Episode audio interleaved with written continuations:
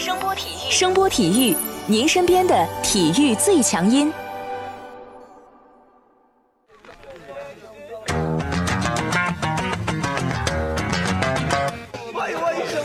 Yo, yo, it's boogie time, so come on, let's swing it, alright? 看 NBA 风云，聊 NBA 故事，这里够有趣，这里够专业，没错，这里就是大话 NBA。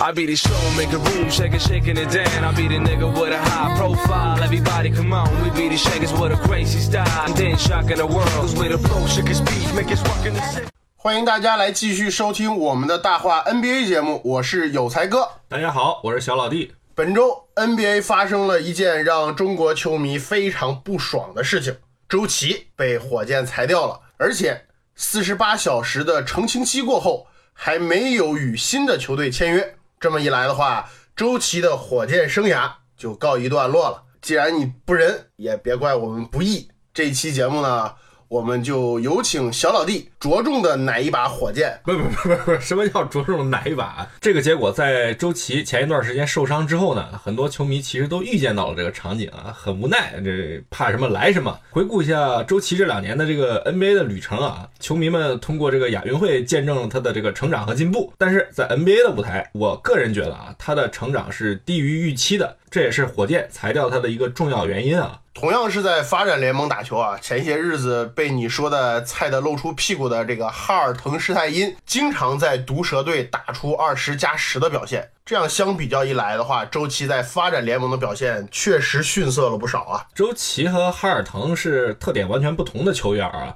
虽然这会儿说周琦的优点很没意思啊，但从这个哈尔滕施泰因在发展联盟的表现啊，从他的身上可以反衬出周琦的一些缺点啊。对抗问题咱们不谈，毕竟这个赛季周琦没有怎么打正式比赛，你看不出来究竟有没有差距，或者说差距有多大。但从这个进攻的主动性以及火箭球队需要的这个内线类型来看啊，哈尔滕很明显他比这个周琦要强那么一点儿。这个哈尔滕呢，在进攻端更主动一点，虽然他从脚步、基本功到投篮的能力方面都不如周琦，但是他的运动能力保证了他能在契合火箭球风的情况下吃饼。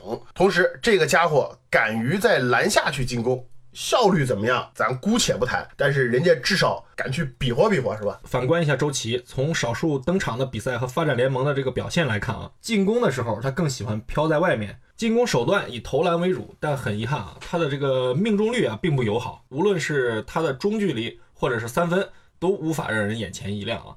防守端啊，周琦在发展联盟的比赛里面展现出了不俗的护框能力，但他仍被发展联盟一些具有 NBA 边缘水平的小个子当成错位进攻的这个绝佳选择啊，而且。夏季联赛中，篮网的这个加莱特·阿伦，一个一七年的首轮二十二位秀啊，在与周琦的多次对位中处于这个明显的优势啊。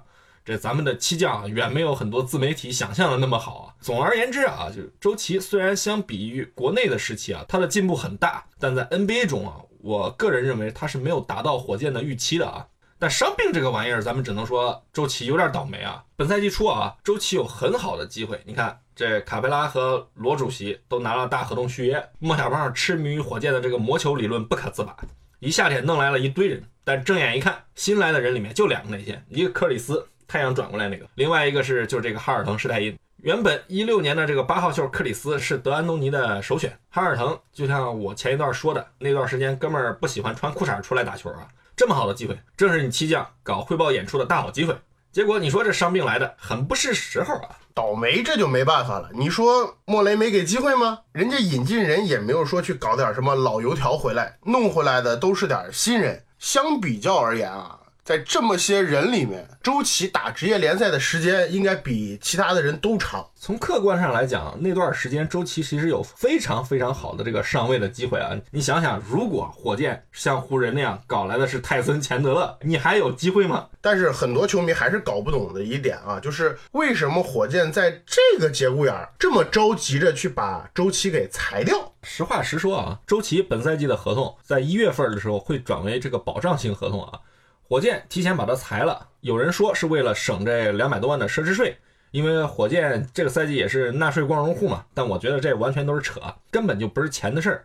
你首先啊，从钱的角度说，有周琦在，你球队肯定能引来这个中国市场的流量。你有流量了，这东西可以挣钱啊。区区会为了两百万美金放弃这背后的这么大市场吗？我觉得啊，火箭真正的目的啊，是为了在这个阵容里面腾出一个名额，有可能是为了豪斯或者未来可能发生的交易准备好足够的名额啊。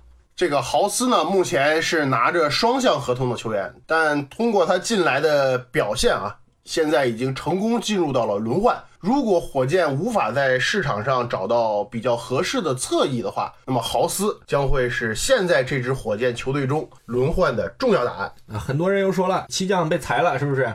那为什么豪斯没有被签约呢？我个人觉得啊，火箭肯定不会急着跟他签，毕竟这家伙才打了这么几场比赛嘛。而且在豪斯的这个职业生涯里面啊，他出场最多的一个赛季是上个赛季在太阳，一共才打了二十三场比赛。火箭我觉得是对他抱了希望，但没有抱太大的希望。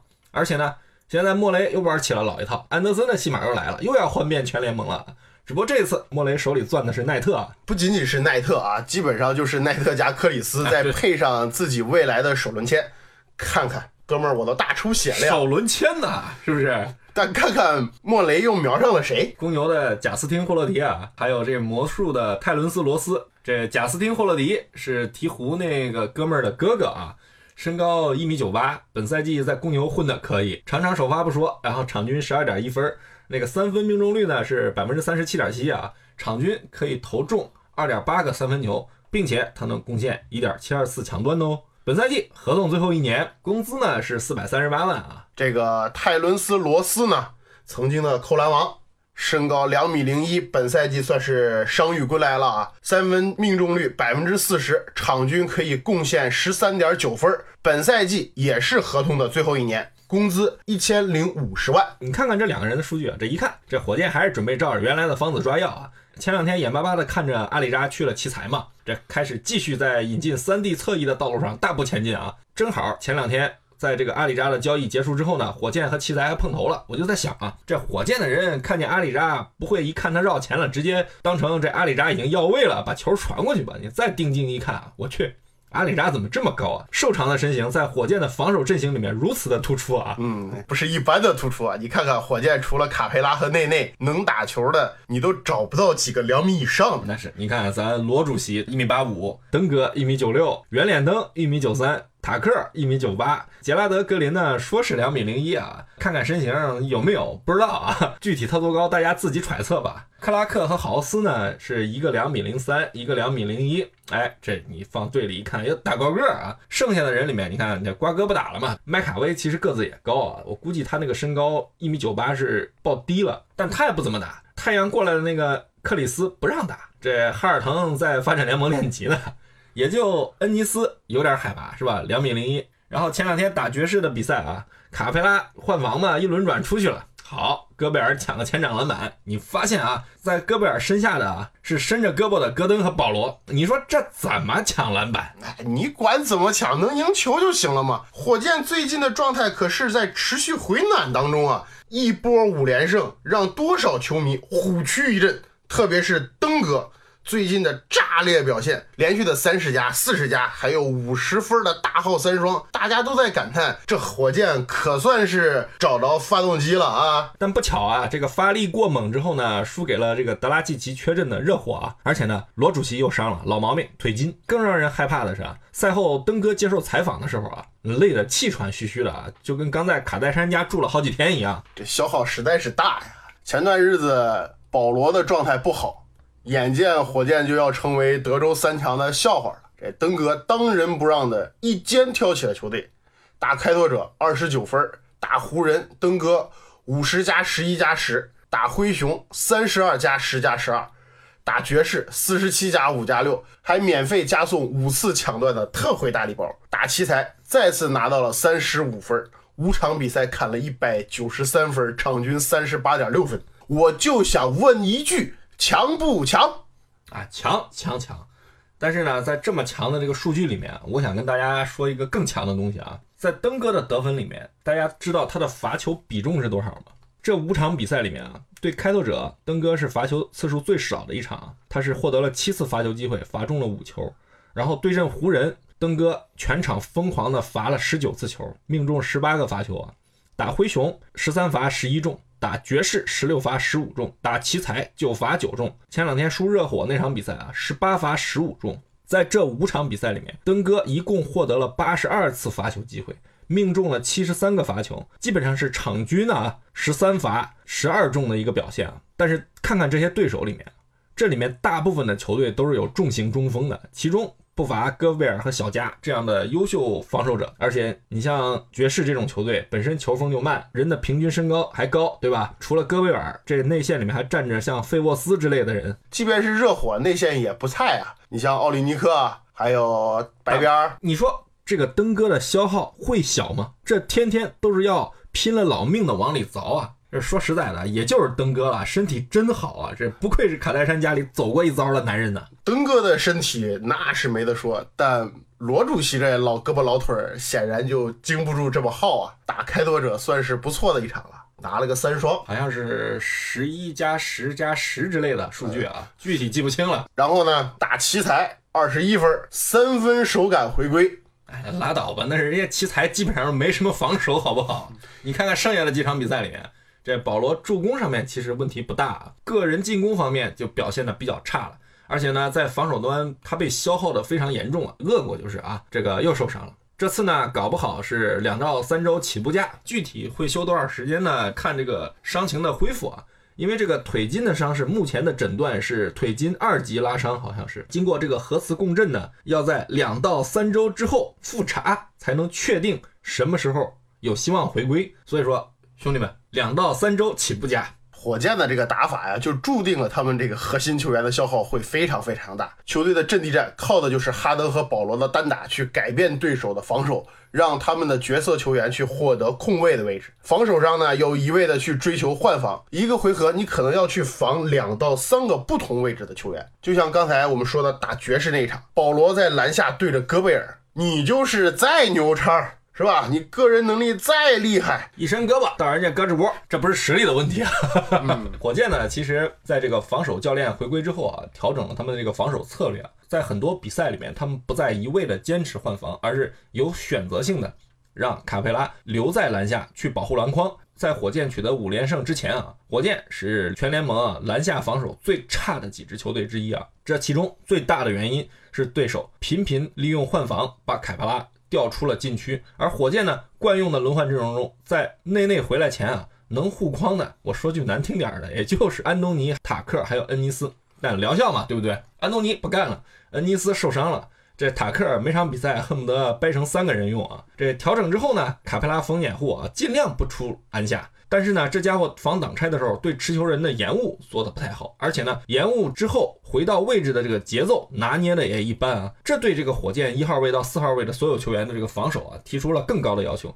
但即使是这样，因为卡佩拉习惯了这个换防的策略啊，我们还是能经常看到卡佩拉时不时的被调离禁区，而火箭一看篮下，习惯性的经常出现防守人是保罗或者哈登啊。这火箭思念阿里扎的原因呢，就在于原来当卡佩拉错位。被突破的时候，不管是补防还是协防，阿里扎有非常好的防守预判和执行能力。同时，他的这个身高和臂展，让他可以更好的去干扰到对手。阿里扎的这个身高啊是两米零三，他的臂展是两米一十八啊。看看火箭目前能用的几个侧翼啊。格林注册身高两米零一，臂展是两米零八。豪斯的臂展呢，跟身高一样，只有两米零三。恩尼斯是两米一十二的臂展。塔克是这几个人里面注册身高最低的，一米九八，但他的臂展却达到了两米一十三啊！别小看这多出来的几厘米，这几厘米可能就是成功防守和被别人疯狂操作的距离啊！NBA 就是这么一个神奇的地方。咱们再来看看火箭盯上的目标之一啊，霍勒迪，一米九八的身高。他的臂展是多少呢？两米一十五。所以啊，这个火箭朝思暮想嘛，但是无奈啊，阿里扎还是去了前东家。只不过不是你，你等明年吧。至于能不能交易到这个霍勒迪啊，这也很有意思啊。关键是火箭目前手里面有交易价值的这个筹码太少。奈特和克里斯虽然被莫雷经常拿出来要置换，是吧？不值钱的东西，你置换什么呀？对不对嘛？那我拿我的自行车换进了宝马，你愿意吗？当然不愿意，开玩笑。东尼桑嘛，又是太多人不愿意去接手。这大哥属于请神容易送神难的主，而且这次搭上老友保罗都没能让他发挥出来人们想象的战斗力。你说其他的球队怎么不得谨慎一下？其他球队选择他的时候会更谨慎一点，而且他这种死要面子的社会人，对吧？你即使有球队要他，他也不一定愿意去啊。你剩下的队里什么麦卡威之类的，这绝对都是负资产啊。格林可能会对一些缺射手的球队有一定的吸引力啊，但是呢，他在这个防守端的能力并不突出啊。在火箭能进轮换啊，除了对胃口以外，便宜我觉得是他的一个很重要的原因啊。这火箭要是真想有所作为啊，还是得拿戈登说事儿。但很不幸的是，现在的戈登是火箭双核外唯一的保险，对，唯一的保险丝。全队除了灯泡，唯一能处理球的人。你要说火箭敢把他弄走，万一换来的人不好使，这就是活脱脱的累死灯泡的节奏啊，啊！现在是活脱脱的累死哈登的节奏。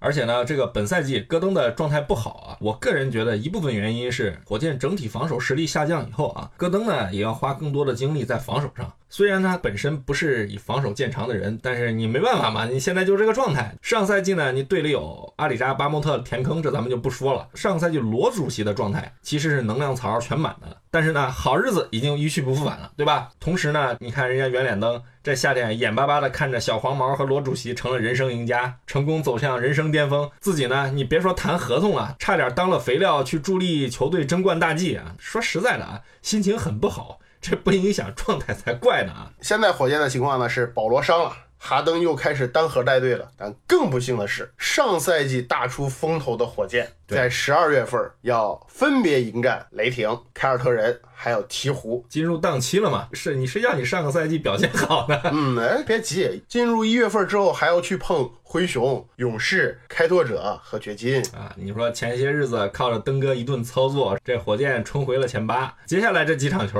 要是顶不住了，这搞不好一夜又回到解放前了啊！说白了，最后还是得靠着登哥。但是我就在想啊，如此高强度的去使用哈登，如果哈登受伤了，火箭咋办呢？这一波五连胜啊，大家想想，哈登有多少场他的出场时间是在四十分钟以上？上赛季其实哈登有十场球没有打，但是带队的这个保罗和球队的这个整体状态是比较好的。火箭现在的状态是一旦哈登不打，球队就像汽车失去了引擎一样，没有了动力来源。火箭现在得分靠哈登，组织哈登最起码占一半，防守的时候啊，哈登还经常性的要站到篮筐底下去肉搏，而且呢，球队在篮下的这个杀伤和冲击。基本上靠他一个人。想象一下，如果没有他了，火箭目前的比赛会是一个什么状态？哈登这个赛季肉搏也不容易啊。这两个赛季，因为他嘛，这碰瓷儿的规则改了，投篮犯规的这个吹罚更加条件严苛。哈登能这么多次罚球，那只有一条路，冲进去，拼身体，造成杀伤。所以大家想想，这哈登多不容易啊！嗯，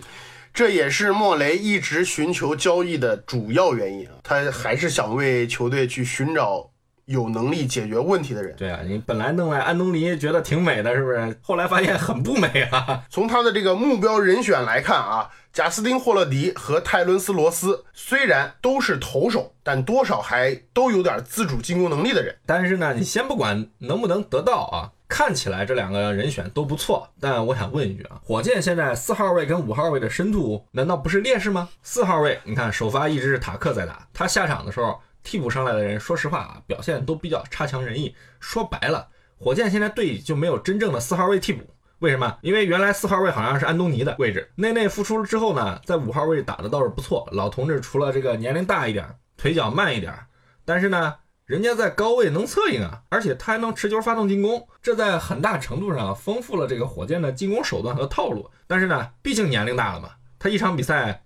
我估计上一次篮得休息五分钟吧。说实在的啊，这么大年纪了，贡献也有限啊。球队这个内线的两个位置啊，基本上就是靠着卡佩拉、内内和塔克三个人去支撑，确实人有点少。火箭预期着整天去勾引那些所谓的三 D，我真觉得不如去换个思路，从那些能护框吃饼的人里面去好好研究研究，在四号位上做做文章。怎么说呢啊？你从四号位上，首先你可以很大程度上解放现在。阵容上的一个短板。二来呢，火箭还能转移一下交易的目标和指向性。你现在全世界都知道你要干嘛，你手里有几个子儿，大家都门儿清。说不定你一说，哎，我现在要交易五号位，人家还蒙圈呢。你不是玩魔球了吗？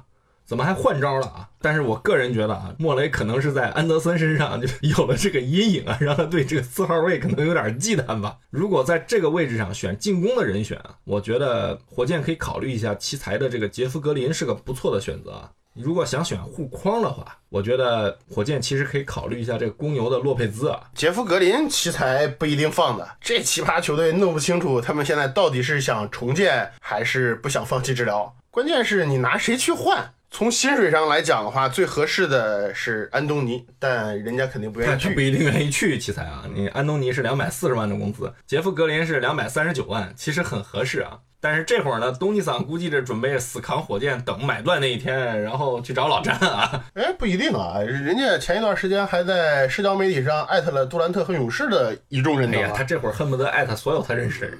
洛佩兹呢，估计可能德安东尼会不太感兴趣，而且呢，这货工资有点高。但是最重要的是啊，莫雷换他肯定是只出奈特，那人家公牛要不要就是个很大的问题了。你说我洛佩兹明年工资就到期了，你这还甩我个两年的合同，那你不给点选秀权，那肯定是谈不成的。但站在莫雷的角度上，我换你个洛佩兹，我要给你选秀权，这跟卡罗尔这些人的情况一样。卡罗尔火箭也想要啊，对不对？这寻寻觅觅好几年了，你一直不得其中的这个真理啊，都觉得好。关键是你自己手里的筹码没有吸引力，别人都觉得交易不对等。而且呢，有些交易其实是需要造势的，比如说火箭挖安东尼这个事儿，你得高调。但是当你想甩包袱的时候，选择交易目标和对象的时候，你得很慎重啊。这我不知道莫雷整天一谈个什么事儿。八字没一撇儿的时候，隔天这个媒体都把交易方案给爆出来了。哥，你是想试试你手里的这个负资产什么行情吗？没事儿的时候多给你的老板好好取取经，是吧？好好看看大亨。反正最近从这个火箭的传出来的这些交易动向来说啊，我觉得达成交易的这个可能性都不高。而且呢，即使达成了交易，这些人来了之后，我认为改变不了一些火箭的根本的现状。与其这样，你不如换个思路，好好的把你这个内线的这个阵容补起来。最起码你打起来的时候别那么吃亏，真是不行了。你让克里斯或者那个哈尔滕施泰因上就怎么样了嘛？没准这俩人打好了，哎，这身价都出来了。咱们说句话，你俩人做买卖，我买你东西，我是不是得验货呀？你说你这货都不让验，整天一个放发展联盟，一个看饮水机，你俩怎么交易啊？奈特为什么能混上球打？说是这个保罗的一个替身。这状态伤了两年，莫雷的意思无非就是，哎，你看这哥们儿还挺健康的，年轻人嘛，要不要了解一下？那我就特别想问问了，队里那另外那两个年轻人，你怎么不让人家上来比划比划呀？到最后还把咱周琦给裁了，不够意思，不够意思啊！嗯，开篇时候说的是周琦，话最后结尾之前啊，我们再聊两句周琦的事儿。现在周琦火箭是不要了，成型期过了，目前看好像是没人说想要哈。嗯，那觉得怎么办？回去还是继续留在这儿？我觉得就从这个球员的角度上讲啊，不要回来了，在美国先把伤治好，伤治力量治好了，哪怕是打发展联盟，先留下来。你不留下来，你就没有返回这个 NBA 的希望。举个不太恰当的例子吧，林书豪在打出来之前也是被球队裁了两次。虽然说他的情况跟周琦不太一样，啊，人家哈佛毕业的，不打球照样有饭吃。但是你作为一个职业球员的话，我觉得有时候你需要这么一些坚持啊。特别是这条路是你自己选的嘛？套用最近比较流行的话说，跪着也得走完。而且说实在的啊，从每次中国球员去 NBA 溜达一圈回来之后，甭管时间长短，回来之后都是有进步的。你周琦这么小的年龄，我个人认为，你只要能留下来，能坚持住，只要你够出色、够努力，你肯定能有机会。NBA 是很残酷啊，对球员的要求也非常的严苛。而且周琦作为一个亚洲人，他肯定会在 NBA 的这个职业生涯上遇到一些。